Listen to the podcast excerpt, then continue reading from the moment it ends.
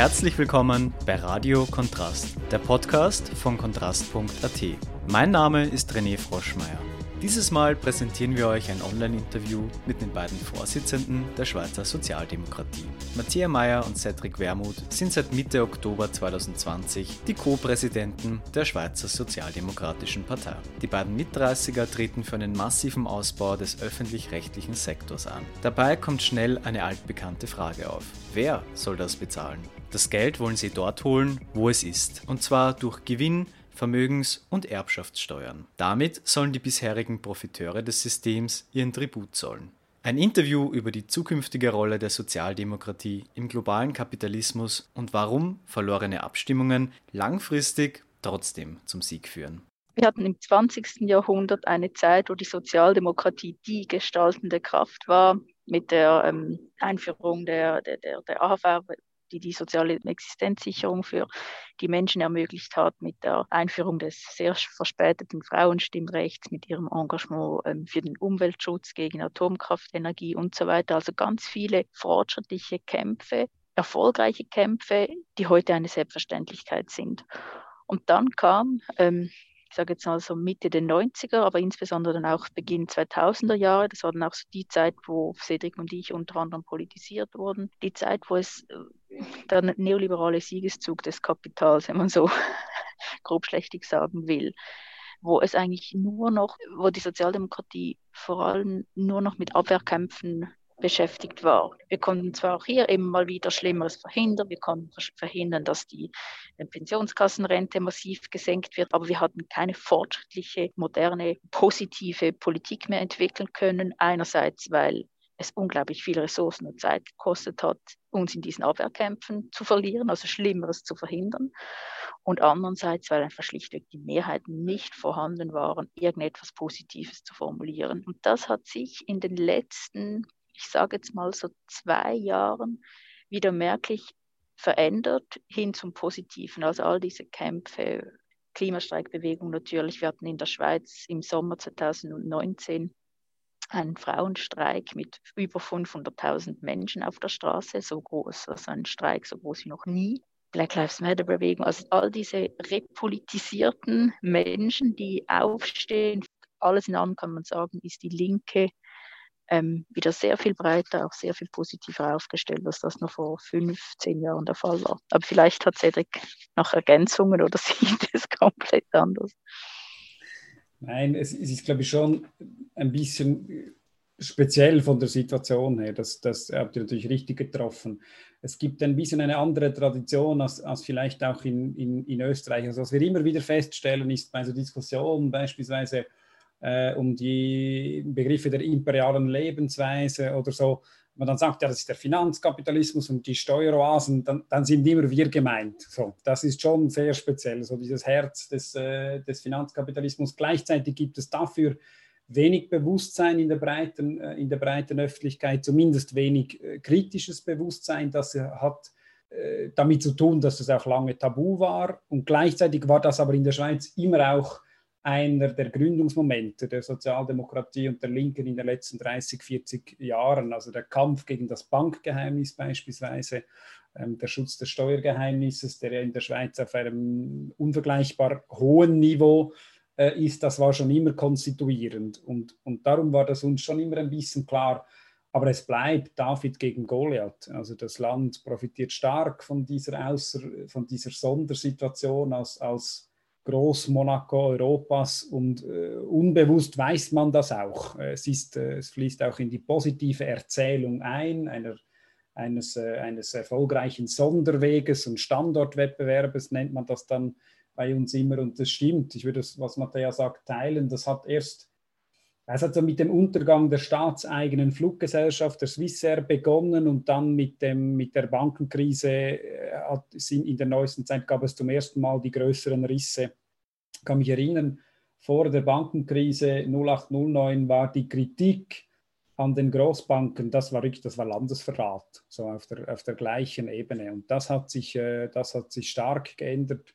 Und seither ist das Land auch sehr stark am Suchen nach einer neuen Identität und einer großen Unsicherheit, die sich lange durch eine außerordentlich stabile äh, Position der, der extremen Rechten, der SVP ausgezeichnet hat, aber seit ein paar Jahren schon in einem Erstarken der Linken. Und Erstarken in der Schweiz heißt, äh, heißt sie ist knapp über 30 Prozent. Äh, jetzt die gesamte Linke äh, in diesem Sinn, wirklich als Linke, ähm, weil wir halt ein komplett anderes System haben und auch nie in der Regierungsverantwortung standen, so wie die Sozialdemokratie. Gleichzeitig in anderen Ländern muss man auch sagen, die SP Schweiz hat immer ein bisschen eine historische Sonderrolle gespielt. Es gibt Leute, die sagen, das hat primär mit dem System zu tun. Ich finde das aber zu einfach. Wir waren immer eine der, also in den letzten 30, 40 Jahren, linksten Sozialdemokratien Europas. Ähm, es hat äh, Ansätze gegeben eines, eines blairistischen Programmes, aber chancenlos. Ähm, sie hat nie die Kernanliegen der Verteilungsgerechtigkeit, der äh, Infragestellung auch von Eigentumsverhältnissen, der des Sozialstaates aufgegeben. Und das hat ihr immer ein bisschen eine, eine Sonderposition ähm, im europäischen Vergleich äh, gebracht, wenn auch die Ausgangslage ganz anders ist als in Österreich wir hatten gar nie einen so stark gewerkschaftlich dominierten Staat, wie ihr das äh, so ein bisschen mit Kreis etc. aufgebaut habt. Also wir starten auf einem viel tieferen Niveau. Bei uns haben wir jetzt gerade zwei Wochen Vaterschaftsurlaub eingeführt und halten das für unglaublich modern. So, das ist alles, was wir haben an, an Elternzeit. Ein wichtiges Element der politischen Landschaft in der Schweiz ist die direkte Demokratie. Die Schweizer Sozialdemokraten setzten sich unter anderem für die 1 zu 12 Initiative, die Abzockerlöhne und Boni in Millionenhöhe kritisierte, oder auch für die Konzernverantwortungsinitiative an. Wie die Schweizer Sozialdemokraten ihre politische Message erzählen und worum es in der Konzernverantwortungsinitiative geht, war eine weitere Frage. Wir haben der ja vor, was ist das jetzt, über zehn Jahre mit unserer 1 zu 12 Initiative eigentlich zum ersten Mal die, die Abzockerlöhne, die Löhne, die Bonis in Millionenhöhe kritisiert, dieses Thema auch enttabuisiert und das hat sich zwar nicht eins zu eins in einem Abstimmungserfolg ähm, übertragen. Also wir haben diese 1 zu 12 Initiative nicht gewonnen, wo es eben darum ging, dass der höchste Lohn in einem Unternehmen maximal das Zwölffache ist vom tiefsten Lohn. Aber wir konnten da maßgeblich die, den Diskurs prägen, was sind anständige Löhne und was sind eben unanständige Löhne, gerade auch in der Finanzbranche. Und dasselbe haben wir auch seither mit ganz vielen anderen politischen Projekten, Abstimmungen, Kampagnen vorangetrieben, dass so diese, ich sage jetzt mal, von den Überzeugen her von, den, von der moralischen Seite her haben wir eine Mehrheit im Lande, die zum Beispiel dafür ist, dass sich, wir stimmen in zwei Wochen darüber ab, die Schweizer Unternehmen im Ausland eben auch an Menschenrechte und Umweltstandards halten müssen, wenn sie es nicht und dann vor Gericht gezogen werden können. Da ist völlig klar, dass diese imperiale Art und Weise, wie Cedric vorhin auch beschrieben hat, eigentlich unanständig ist und, nicht mehr in Zukunft gehen soll und dass wir hier als Schweiz auch eine Verantwortung tragen. Es scheiden sich dann die Geister, was dann die richtigen Rezepte sind und dann ist dann, dann das Schweizer Bünzlitum dann schon ziemlich stark, sodass man da ja nicht allzu viel machen will, aber so ganz grundsätzlich habe ich schon in den letzten zwei, drei, vier Jahren merklich eine, eine Verschiebung wieder nach, nach links wahrnehmen können, gerade in solchen Fragen. Aber weit davon entfernt, dass es eine Selbstverständlichkeit ist. Man muss immer auch erst erkämpfen gegen sehr große, mächtige Blöcke von der bürgerlichen, der rechten und vor allem auch der ähm, finanzstarken Seite in der Politik. Also das ist die, die Debatte, die ihr, die ihr, glaube ich, auch in Österreich unter dem Begriff, Begriff des Lieferkettengesetzes oder der Gesetz in dem Sinne führt. Ähm, es sind zwei Elemente im Wesentlichen. Also die, die Initiative sagt, ähm, die Initiative sagt, wir wollen eine verbindliche Sorgfaltspflichtprüfung der Unternehmen. A, in Bezug auf wirklich nur die Kernarbeitsnormen der ILO, des UNO Global Compact und der Umweltverbindlichkeiten. Äh, und zweitens für die Möglichkeit von Schadensfällen, die Möglichkeit, dass man in der Schweiz als Betroffene vor überall her klagen kann, sofern eine Kausalität nachgewiesen kann mit den Aktivitäten von Schweizer Unternehmen.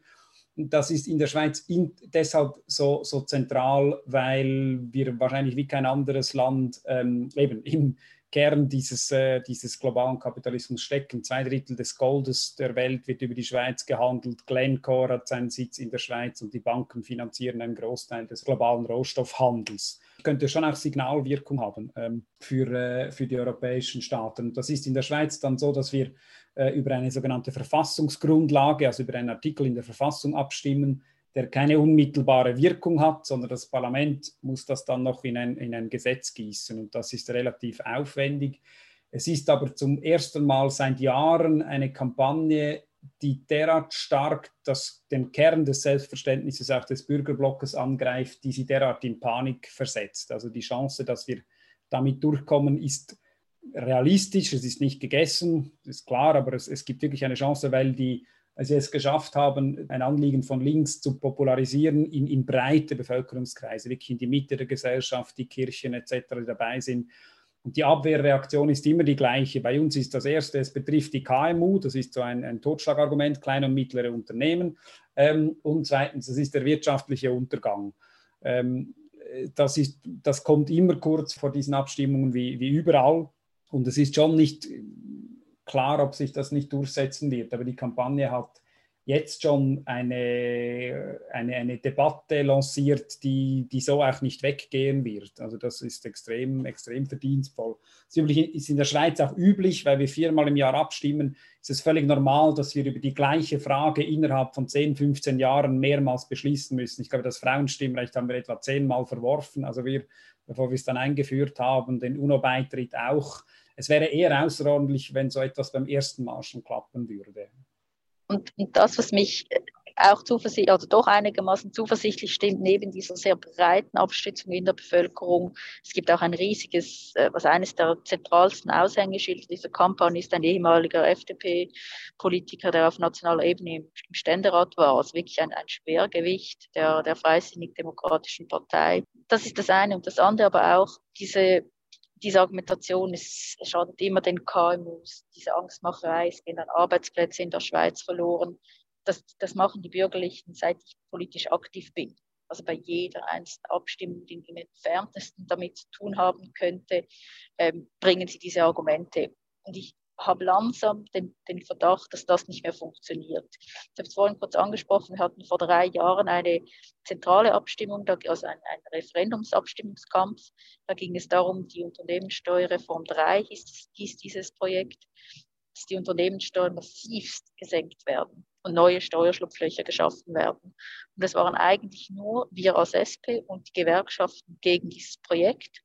Und wir haben das mit, Cedric, du korrigierst mich, 62 Prozent Nein-Stimmen gewonnen. Während die Bürgerlichen natürlich immer mit dem Argument gekommen sind, das hilft den KMUs, das hilft den Arbeitsplätzen in diesem Land, dass die großen Konzerne weniger Steuer zahlen müssen in, der, in, in Zukunft. Und das war so der Turning Point. Das war so das erste Mal, wo diese Argumentationslinie der rechten Seite einfach nicht mehr gewirkt hat und sie eigentlich gegen eine absolute Minderheitsposition in der Politik geschlagen wurden und nicht einfach nur mit einer knappen, mit einem knappen Abstimmungsergebnis, sondern überdeutlich. Und das hat so den, das war wirklich so ein, ein Wendepunkt auch in dieser, dieser Politik um, um die Argumente am Schluss. Aber gleichzeitig leben wir in wirtschaftlich sehr unsicheren Zeiten und das sind natürlich, ist natürlich das Argument mit Arbeitsplatzverlust. Wenn wir es nicht machen, machen es andere, die KMU, unser Rückgrat der Schweizer Wirtschaft. Daher bringen Sie sie als Argument in der Corona-Krise, lassen Sie sie nach Strich und Faden fallen, wie es nur geht. Aber wenn es argumentativ Ihnen in den Kram passt, dann äh, müssen die KMU erhalten für sehr vieles. Für uns mal definiert in, in, mit dem Papier, das wir angetreten sind, dass wir gesagt haben, es gibt vier Bereiche, in denen wir glauben, die Partei muss unmittelbar ähm, aktiv sein. Das erste ist, dort sind wir relativ gut, das ist in der konkreten, sehr äh, ökonomischen Verbesserung der Lebensrealitäten. Wer mit uns geht, der hat, dessen Leben ist besser. Das heißt, höhere Löhne, bessere Renten, Absicherung von Care-Arbeit, öffentlich-rechtliche Kinderbetreuung. Das müsst ihr wissen, das gibt es in der Schweiz praktisch nicht. Äh, wir bezahlen äh, substanzielle Teile unserer Einkommen äh, für, für, für die Kinderbetreuung, weil sie fast nicht öffentlich-rechtlich organisiert ist. Dann gibt es den zweiten Bereich, wo wir gesagt haben, die, die, der Kern, also die vielleicht wichtigste Herausforderung der Klimakatastrophe in den nächsten Jahren muss sozialdemokratisch so übersetzt werden und, und, nicht einfach aus Marketinggründen, sondern weil es richtig ist mit der Idee der Klimagerechtigkeit, dass also wir nicht daran uns streiten, wer jetzt in den Einkaufszentren, die bei euch äh, geschlossen sind, in Bälde ein, einen Plastiksack mit nach Hause nimmt. Das ist nicht, nicht die individuelle moralische Verantwortung, sondern diejenigen, die substanziell davon bezogen haben, das ist bei uns der Finanzplatz von der Zerstörung des Planeten, die sollen bezahlen. Äh, dass wir in die Richtung gehen, dass wir eine Volksinitiative oder Ideen am Andiskutieren sind, dass wir sagen, wir verbieten die Investitionen in fossile Energien und wir finanzieren die Energiewende äh, über die Besteuerung von hohen Einkommen, äh, Vermögen und Gewinnen.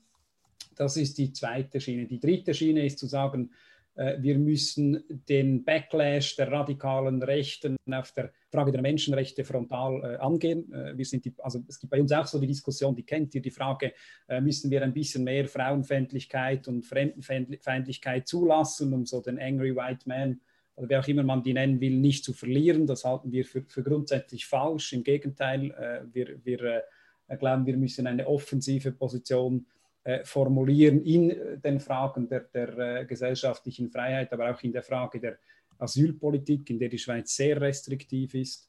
Und das vierte ist, dass man, dass man die Diskussion, die ihr, die ihr meint, sehr ehrlich mit den Menschen angeht und sagt, wir, wir glauben, Digitalisierung als Stichwort, Zusammenbruch der Finanzkrise, Migrationskrise, zeigt, dass dieses Modell der neoliberalen Welthandelsintegration des Kapitalismus in dieser Form zumindest äh, ist, äh, ist, ist nicht zukunftsträchtig. Und dann geht es um so Fragen wie die Konzernverantwortungsinitiative. Und die Schwierigkeit ist, äh, den, ein, ein, ein Angebot zu machen, das von der Verbesserung der Rente, von, über die Erhöhung der Löhne zur Gleichstellung homosexueller Paare bis zur Frage der Konzernverantwortungsinitiative eine Idee gibt. Und da geht es, glaube ich, schon im positiven Sinne gemeint, um eine, um eine Reideologisierung äh, der, der, Politik, also um eine, um eine ideelle Auf, äh, um, eine, um ein ideelles Gesamtkonzept. Und das hat, äh, glaube ich, der europäischen Sozialdemokratie äh, stark gefehlt in den, in den letzten Jahren. Und der zweite Teil, äh, ähm, den wir, glaube ich, überall am Suchen sind, ist die Frage, die Form, wie, wie tun wir das?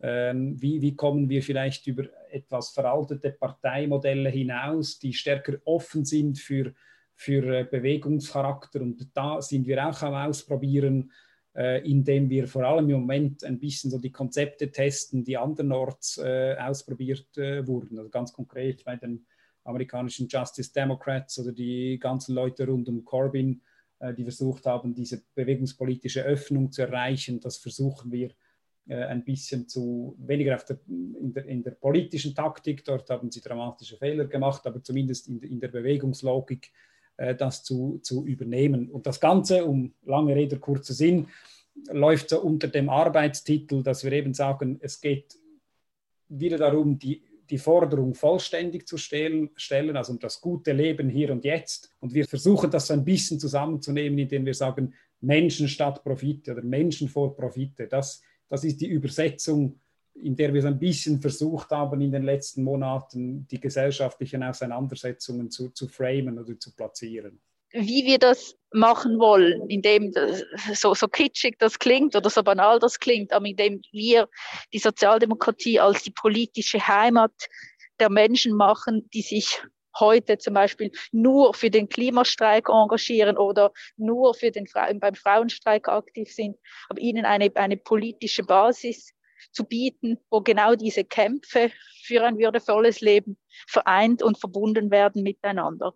Und vor allem aber hier auch immer sehr stark in Abgrenzung auch, sage ich mal, zum politischen Elite in dem Sinne, das glaube ich, kann man hier in der Schweiz schon sagen, der bürgerlichen Parteien, die unglaublich eng verstrickt sind mit der wirtschaftlichen Elite, mit der finanzpolitischen Elite hier in der Schweiz. Wir haben, das wisst ihr sicherlich auch, nahezu keine kein Lobbygesetz, das diesen Namen verdient. Wir haben hier unglaublich enge Verstrickungen. Eigentlich die größten Lobbyisten, die sitzen mit uns in den Parlamenten. Unsere Parlamentskollegen der bürgerlichen Ratszeit, sie sitzen gleichzeitig noch in Pharmaunternehmen, im Verwaltungsrat, in der Krankenversicherungs, ähm, in, in Verwaltungsräten. Diese Verstrickung ist unglaublich eng und verunmöglicht politischen Fortschritt in ganz wesentlichen Lebensbereichen dieser Menschen. Und das einfach sehr viel stärker auch, auch aufzuzeigen, sehen wir als zentrale Rolle der sozialdemokratischen Politik hier in der Schweiz. Die Corona-Krise zeigt weltweit, wie wichtig der öffentliche Sektor ist. Auch in der Schweiz ist der öffentliche Sektor, der sogenannte Service Public, momentan wichtiger denn je.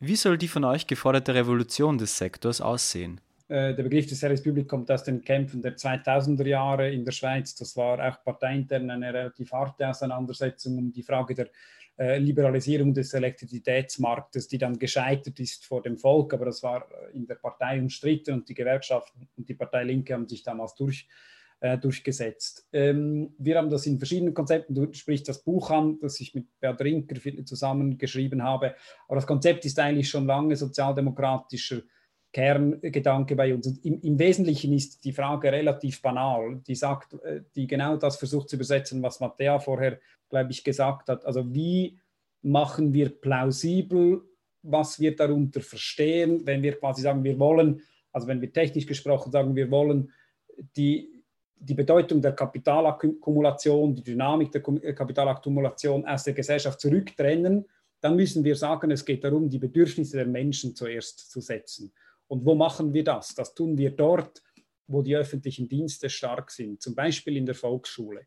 Und der, der Service Public ähm, oder die Ausweitung des Service Public ist der Versuch zu sagen, wir müssen eigentlich die Gewichte umkehren und diesen Teil der von mir aus Gemeinwohlnutzen orientierten Ökonomie, der muss stärker werden als der Teil, der privatwirtschaftlich organisiert ist. Also wir müssen uns nicht mehr fragen, was darf der Staat in einer freien Marktwirtschaft noch tun, sondern die Frage muss sein, was können wir uns überhaupt noch erlauben an Ökonomie, das nicht unter dem Konzept der Gemeinwohlorientierung funktioniert. Also wir müssen diese Frage im 180 Grad umkehren, ohne dabei den Fehler zu machen und zu glauben, es gehe nur um zentralstaatliche, äh, um zentralstaatliche Steuerung. Wir meinen nach wie vor, das ist richtig. Wir sind nicht überzeugt von den äh, Konzepten, äh, von libertär-linken Konzepten, die sagen, der Zentralstaat spielt keine Rolle mehr. Das ist in der öffentlichen Infrastruktur, in der Energiewende, Altersvorsorge, Bankenplatzregulierung, äh, werden wir nach wie vor einen starken öffentlichen Staat brauchen. Aber darüber hinaus gibt es viele Möglichkeiten gemeinnutzorientierter Organisation von Ökonomie, auch im Gesundheitsbereich, die, die durchaus, äh, durchaus möglich sind. Und die Idee ist, mit dem, mit dem Service Public, mit den öffentlichen Diensten an etwas anzuknüpfen. Und darum haben wir das Buch zum Beispiel auch sehr schnell dann geschrieben in der Corona-Krise, das in der Schweiz sowieso schon positiv besetzt ist, aber das jetzt in der Krise noch einmal eine andere Bedeutung erlangt hat. Oder wenn Corona irgendwas Gutes hat, in, in schweren Anführungs- wir wollen hier nicht zynisch sein, es geht nicht an, die Krise als Chance zu sehen, solange Menschen sterben, aber es hat die Bedeutung dieser Absicherung klar gemacht. Und den, der qualitative Schritt, den wir machen müssen, auch in der Schweizer Debatte, ist zu sagen, der Staat hat nicht nur, oder die, die öffentliche Hand, diese Gemeinwohlorientierung, soll nicht nur das Existenzminimum decken, sondern so wollen wir eigentlich die große Mehrheit dessen, was wir gesellschaftlich tun, organisieren. Und das funktioniert, glaube ich, nicht so schlecht, weil es an die konkreten Lebenserfahrungen der Menschen viel stärker anknüpft als wir haben es eine Zeit lang versucht, 2010, 11, 12 war das mit dem Konzept der Wirtschaftsdemokratie äh, dazu auch, die Partei hat dann ein Papier publiziert und das bleibt ein extrem abstraktes Konzept für die große Mehrheit der Menschen.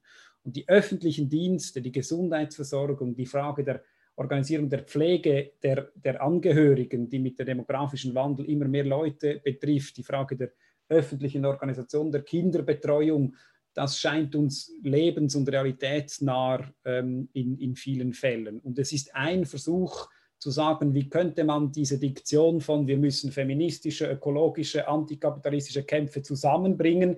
Das schreiben ja alle Linken seit ein paar Jahren, finden wir großartig, aber irgendwo muss man mal versuchen, daraus ein Konzept zu machen. Und wir haben das Gefühl, der Ausbau der öffentlichen Dienste könnte ein Konzept sein, das ökologische, feministische, antirassistische und antikapitalistische Anliegen wie zusammenbringen kann. Das war so ein, ein bisschen oder ist so ein bisschen der Versuch, wo wir, wo wir am, am Ausprobieren sind. Die Frage von vorhin war ja, wie können wir diese ganz großen Geschichten, wie bringen wir das zu den Leuten oder so, dass es verständlich gemacht wird, dass wer sozialdemokratisch wählt, etwas an den, den Umständen der, der, oder der Lebensumstände der Menschen verbessert wird. Und das glaube ich schon, indem wir diese ganz großen Überzeugungen, dass es eben gemeinsam geht, dass es gemeinwirtschaftlich ähm, gehen muss, sich in ganz konkreter Alltagspolitik ummünzt, die dann eben auch erfolgreich ist. Und Cedric hat ein paar Beispiele genannt. Ich meine, jetzt in der, in der Corona-Krise ist es einfach offensichtlich, dass es sich durchgesetzt hat, ist die Solidarität im Alltag, also dass man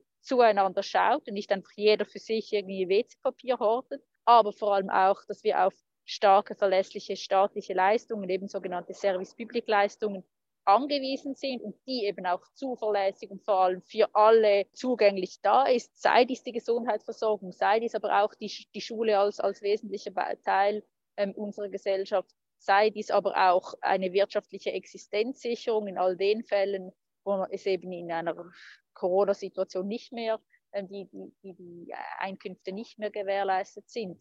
Sei dies aber auch der genossenschaftliche oder der gemeinnützige Wohnungsbau, der ist in der Schweiz abgesehen von gewissen Städten relativ marginal. Aber hier in der Stadt Zürich, eines der teuersten Pflaster der, der Welt, nebst ähm, ähm, anderen Städten, sind eigentlich die einzigen bezahlbaren Wohnungen, sind genossenschaftliche, sprich gemeinnützige Wohnungen. Und wir haben seit Jahren Volksabstimmungen zu diesen Themen und wir gewinnen sie überall, nicht nur in den großen Städten, sondern auch in den kleinen Gemeinden, weil die Menschen werken. Sie müssen eine Miete bezahlen und es spielt eine Rolle, ob man für eine Vierzimmerwohnung 1500 Franken bezahlen muss oder 2500 Franken pro Monat bezahlen muss. Und der Unterschied macht eben die sozialdemokratische Politik mit ihrer Forderung nach gemeinnützigem Wohnbau.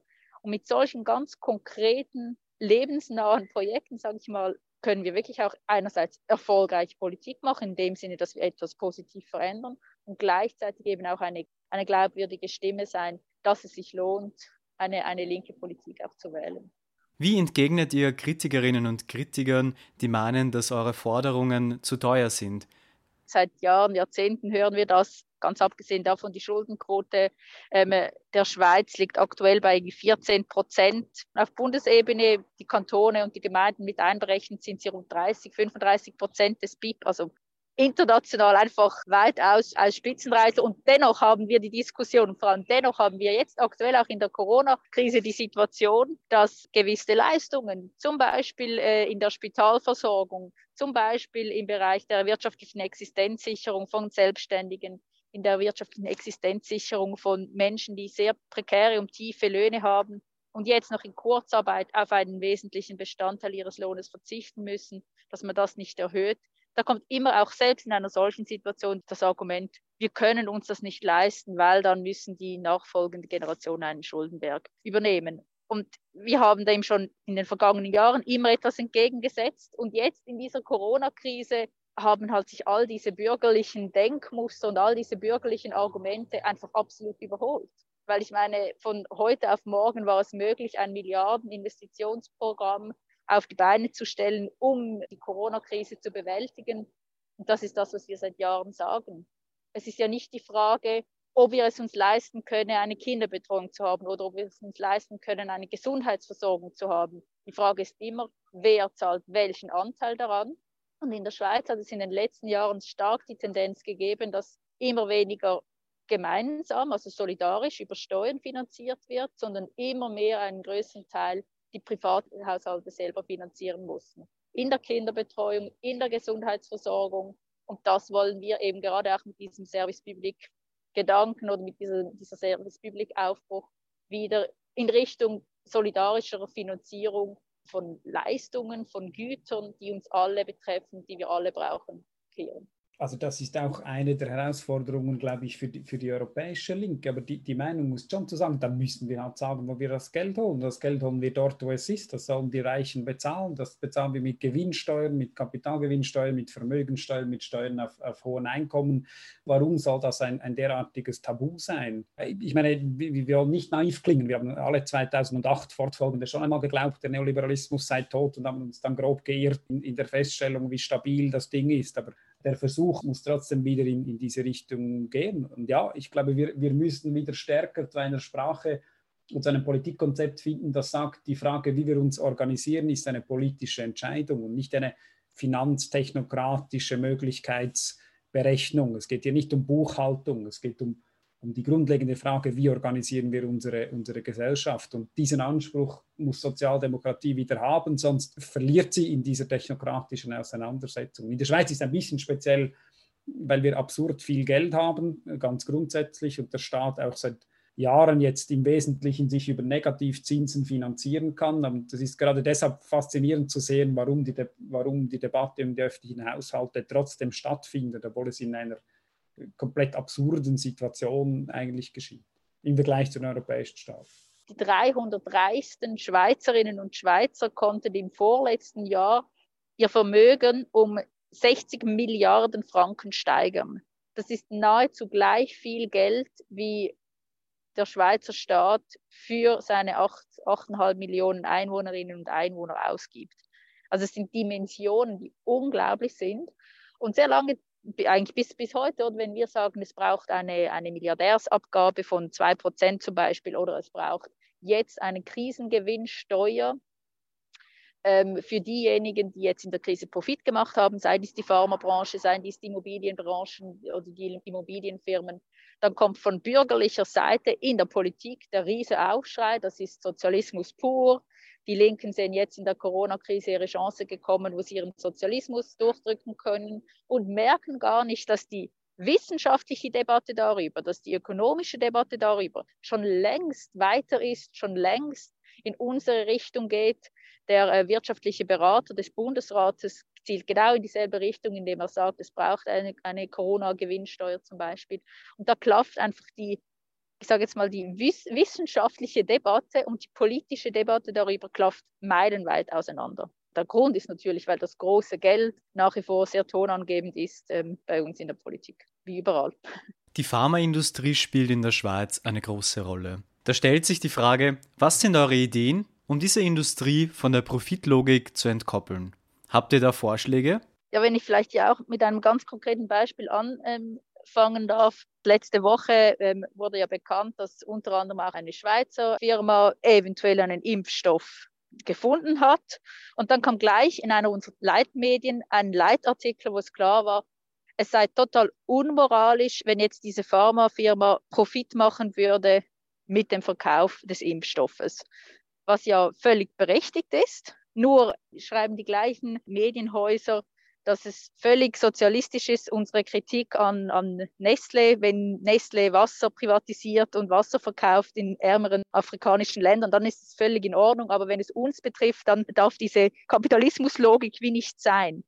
Diese Verbindung machen sie einfach nicht oder wollen sie nicht machen. Und für uns ist es klar. Ich meine, der Grundsatz, dass mit der Gesundheit der Menschen kein Profit gemacht wird, der hat der zählt natürlich auch in der ganzen Pharmabranche. Und, und da ist es für uns völlig logisch, dass eben auch die Pharmabranche Teil des Service Public werden muss. Weil aktuell ist es einfach so, die Grundlagenforschung wird verdankenswerterweise von der öffentlichen Hand finanziert, an den Forschungsinstituten, ETH, Universitäten. Und dann, wenn es dann ums Big Business, um das große Geld geht, dann ähm, kassieren dann die privaten Firmen ab. Und das geht einfach nicht, weil es am Schluss ja auch darum geht, wo wird wie viel und intensiv geforscht. Das soll nicht in der Hand von irgendwelchen profitorientierten Firmen passieren, sondern das muss ein demokratisch legitimierter Prozess sein, wo ähm, und wie geforscht wird und dann eben auch entwickelt wird. Pharma fürs Volk. Es ist eigentlich relativ simpel. Wir können schauen, was wird nicht gemacht und das, was nicht gemacht wird oder nur zu überrissenen Preisen, das sollten wir uns wieder zutrauen, selber zu tun. Die Schweiz hat 1898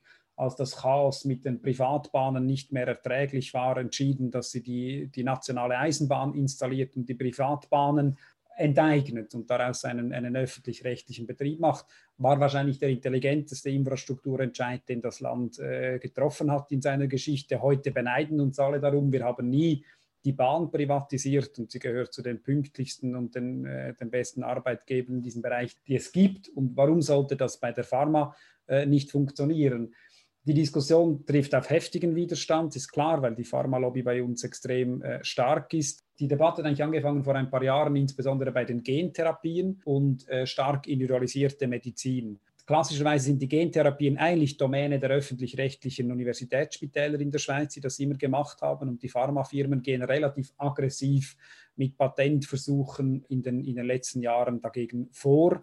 Bei stark individualisierten äh, Medikamentenprogrammen auch das hat eine erste Debatte ausgelöst und dann äh, die zweite Debatte war so ein bisschen um die Frage der ähm, antibiotikaresistenten äh, Keime, wo es schlicht und ergreifend keine Forschung mehr gibt, äh, interessanterweise, weil es sich nicht lohnt. Und jetzt die dritte Geschichte hatten wir selbstverständlich wie alle beim, beim Impfstoff. Und im Wesentlichen geht es darum zu sagen, äh, wir, wir können ein relativ offenes Angebot an die Pharmaindustrie machen. Was sie nicht tun, tun wir selber. Man könnte beispielsweise sagen, wir machen das was Indien versucht hat. Wir kämpfen seit Jahren, Matthäa weiß das besser, sie ist in der zuständigen Parlamentskommission, um die Preise von Generika-Medikamenten, dass die in der Schweiz viel zu teuer sind. Die können wir ja selber machen. Der Witz an Generika ist ja, dass die Patente abgelaufen ist. Warum machen wir das nicht selber? Wenn sie es uns nicht billiger verkaufen wollen, dann machen wir es selber. Also man kann das, glaube ich, auch tun, ohne direkt quasi eine Enteignungs- oder Eigentumsfrage zu stellen. Man kann auch beginnen, in einer öffentlichen Logik das zu tun, was fehlt. Und dann könnte man das gleich noch in einer sozialdemokratischen Perspektive, das wäre das Ideale, zu sagen, wir verkaufen diese Generika auch gleich noch zum Selbstkostenpreis an allen jene Staaten, die es sich selber nicht, äh, nicht leisten können. Das ist, haben wir vorher nicht so diskutiert, aber gerade in der Schweizer Position ist es uns sehr wichtig zu versuchen, die internationalistische Perspektive in möglichst alle Politikfelder hineinzunehmen, weil unsere Verantwortung für das Funktionieren des globalen Kapitalismus, also unsere, diejenige äh, der, der Mehrheitsposition sehr groß ist. Wenn ich hier aber mit einem ganz konkreten Beispiel noch nachhängen darf, wie, wie weit entfernt wir natürlich schon noch von so einer Politik sind, ein, ein ganz konkretes Beispiel. Wir hatten im September eine Abstimmung im Parlament zu den Generikapreisen. Vielleicht muss man wissen, in der Schweiz ist der Anteil der Generika am Medikamentenmarkt sehr tief und die Generikapreise sind doppelt so hoch wie im Ausland. Und es gab eine Vorlage, die eigentlich ursprünglich relativ breit abgestützt war, äh, bis weit in die Mitte hinein, dass es ein Referenzpreissystem gibt, sprich es gibt einen Preis, der fixiert wird und, und mehr wird nicht entschädigt. Was mit dem Ziel, mehr Generika verkau zu verkaufen zu günstigeren Preisen. Und dann ähm, gab es Kommissionskollegen von mir, von der bürgerlichen Seite, der SVP, die da gleichzeitig der Präsident ist der Intergenerika-Lobby in der Schweiz, also der Intergenerika-Verbandspräsident ist. Der hat dann einen Vorschlag gemacht, dass zwar der Anteil der Generika vergrößert wird am Medikamentenmarkt, aber die Preise gleich hoch bleiben. Und der hat dann unglaublich lobbyiert, hat dann Unterstützung leider von den, von den Grünen und ist dann durchgekommen damit im Parlament. Das Einsparpotenzial wäre 500 Millionen Franken pro Jahr gewesen das haben wir jetzt einfach so verschenkt, weil die Intergenerika-Lobby derart stark war bei uns im Parlament. Und das ist wirklich, das, das das, was mir einfach, das, das macht mich wirklich nur wütend zu sehen, wie sich solche Mechanismen eins zu eins dann in der Politik wiederholen, mit unglaublich negativen Auswirkungen auf das Leben der Menschen und auf die Preise am Schluss, die die Menschen dann bezahlen müssen. Wie würdet ihr das Ziel der Sozialdemokratie beschreiben?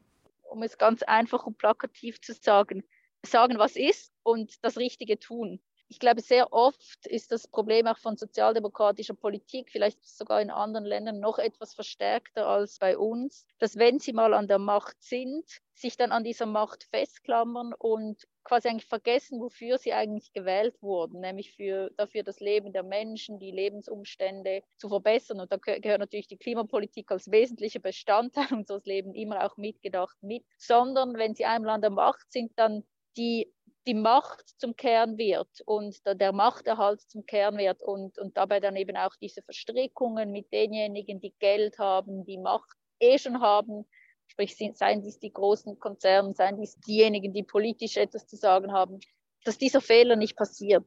Diese Macht nicht einfach als Ziel zu sehen, sondern als Mittel zum Zweck, um etwas erreichen zu können wir erleben heute wahrscheinlich die erste Zeit, zumindest in der Moderne, zumindest seit dem Zweiten Weltkrieg, in der so die Vorstellung eines weltsystemischen Block des Kapitals zur Realität wird. Noch umstritten, klar, zwischen diesen Trump-Typen, das ist nicht das gleiche wie irgendwie Big Tech und Zuckerberg und so, aber die haben sich weitgehend organisiert. Und, und die Linke ist schon in Europa daran gescheitert, eine Griechenland-Solidarität aufzubauen, was ich übrigens für das historisch größte Versagen der letzten 20 Jahre halte, das wir uns äh, geleistet haben. Aber das ist es, die Aufgabe ist simpel, wir brauchen eine neue Internationale, die ein globales Projekt hat, dass weder äh, zurück auf die Bäume äh, noch die Alternativlosigkeit der neoliberalen Globalisierung, sondern eine solidarische, von mir aus eine sozialistische Globalisierung zum Ziel hat. Und es ist ein bisschen einfacher gesagt als gemacht, das gebe ich zu, aber ich glaube, das muss schon wieder zum Ziel werden. Wir müssen eine neue internationale aufbauen und das fehlt uns heute dramatisch. Wenn auch dafür immer plädieren, wir beide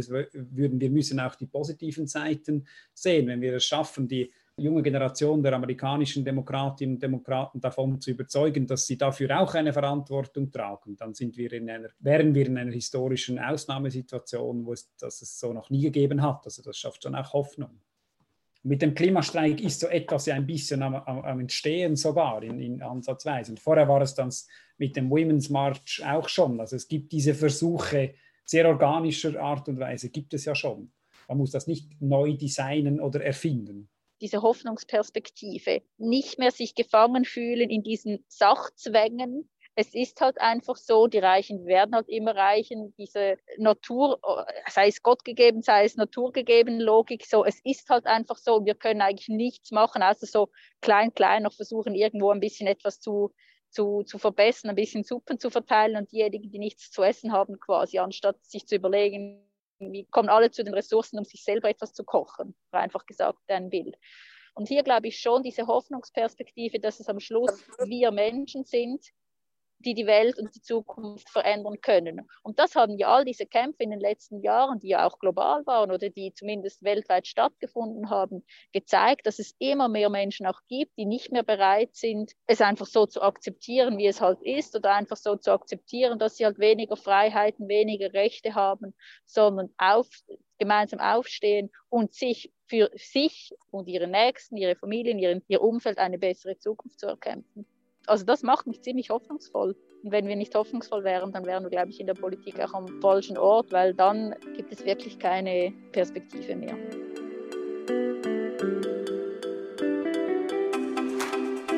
Das war das Kontrastgespräch mit Matthäa Meyer und Cedric Wermuth der Schweizer Sozialdemokratischen Partei. Dir hat die Folge gefallen und du möchtest weiterhin informiert bleiben? Dann abonnier uns doch auf Spotify, Apple Podcast oder Soundcloud und schau am besten bei kontrast.at vorbei. Danke fürs Zuhören.